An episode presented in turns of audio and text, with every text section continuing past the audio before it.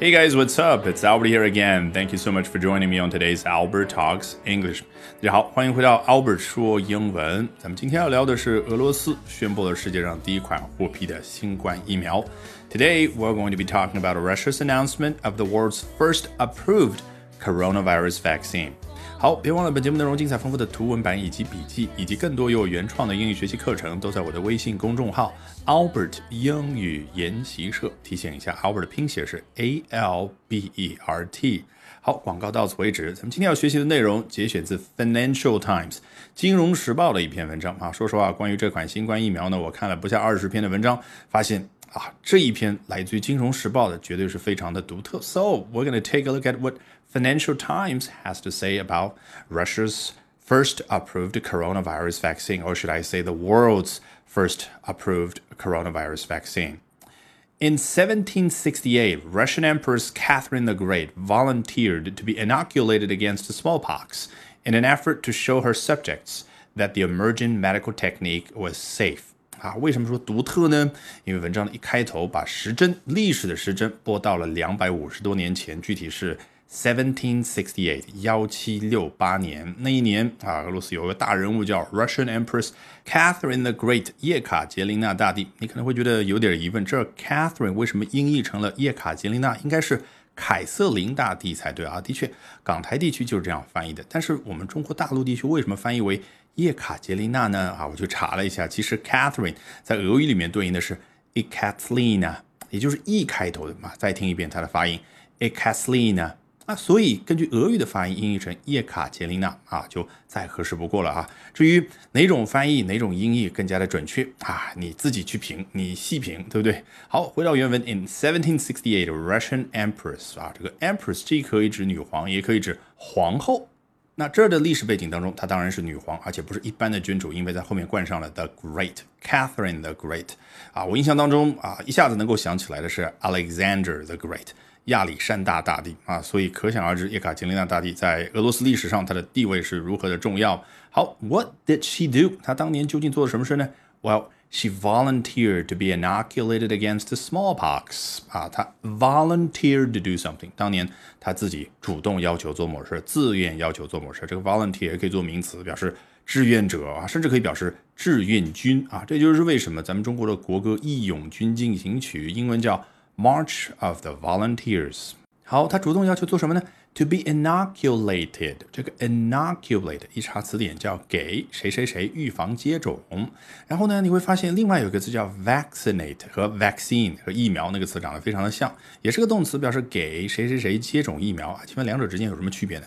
实际上，在口头表达当中啊，几乎没有区别。但是我们大胆的猜测，也是应该知道，inoculate 先有这个词，再有 vaccinate。因为 inoculate 是什么？还没有现代疫苗之前的时候啊，有一些医生就发现了，哦，我把患有天花的病人身上伤口的那个部分，让一个正常人接触一下，也就是少量的接触一下那个病毒啊，那么这个正常人就怎么样呢？He was inoculated 啊，所以你知道了这个 inoculate。啊，它的来源是什么？那么 vaccinate，你肯定已经知道，对应的那个画面是非常现代化的，给一个患者注射啊比较正规的疫苗的感觉，对不对？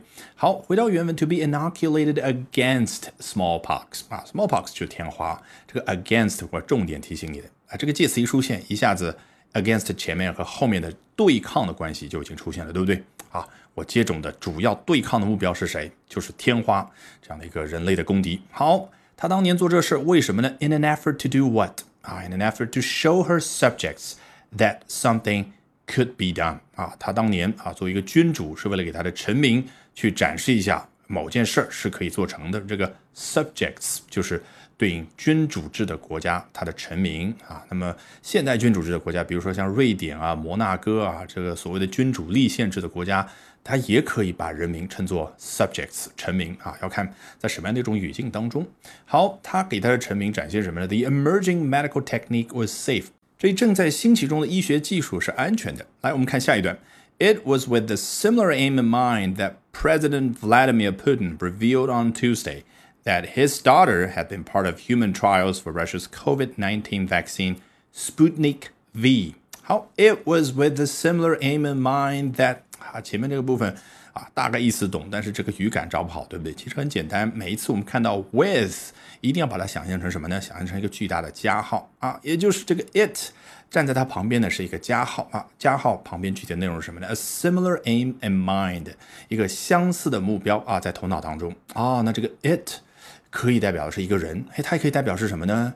既然把 it 放在开头，代表的是某一个人接下来要去做的某一件事儿啊，所以就是某一个人做某件事儿，他头脑里的考量呢，a similar aim in mind，和两百五十多年前女皇她的考量几乎是相似的，所以你看这种历史时空的呼应的感觉还是不错的。It was with the similar aim in mind that President Vladimir Putin revealed on Tuesday that 呼应到现在的主人公正是俄罗斯当今的总统 President Vladimir Putin，弗拉基米尔·普京啊。他在周二的时候透露说到了什么呢？Revealed on Tuesday that 后面肯定是一句完整的话。His daughter had been part of human trials 啊。你看啊，一个人要参与了某件事，可以说 someone took part in something，也可以说什么呢？有一个更大的词，someone participated in something。那还有一种说法呢，也非常口语化的表达，就这儿的，had been part of something。啊，就是作为某一个东西的部分，啊，就是参与到了什么什么，对不对？那参与到了什么呢？Human trials 啊，说的再全一点是 human clinical trials。这个 trial 啊，在这儿指的当然是 clinical trial 临床试验。那他女儿亲自参与到这个临床试验的目的是什么呢？For Russia's COVID-19 vaccine，当然是为了俄罗斯的新冠疫苗。这个 COVID-19 世卫组织定下来的新冠病毒的正式的全称啊。非常有意思的是什么呢？俄罗斯开发出来这款疫苗被他们命名为 Sputnik V，这个 V 当然代表的是 vaccine，就是疫苗。那前面这个 Sputnik 啊，熟悉吗？实际上呢，它是前苏联在一九五七年十月四号那天发射的人类历史上第一颗人造卫星的名字，在俄语中的意思是伴侣。All right, with that, we have come to the end of today's edition of Albert Talks English. 那今天这一期 Albert 说英文就到这儿。Thank you very much for listening, everyone. Bye for now, and see you next time.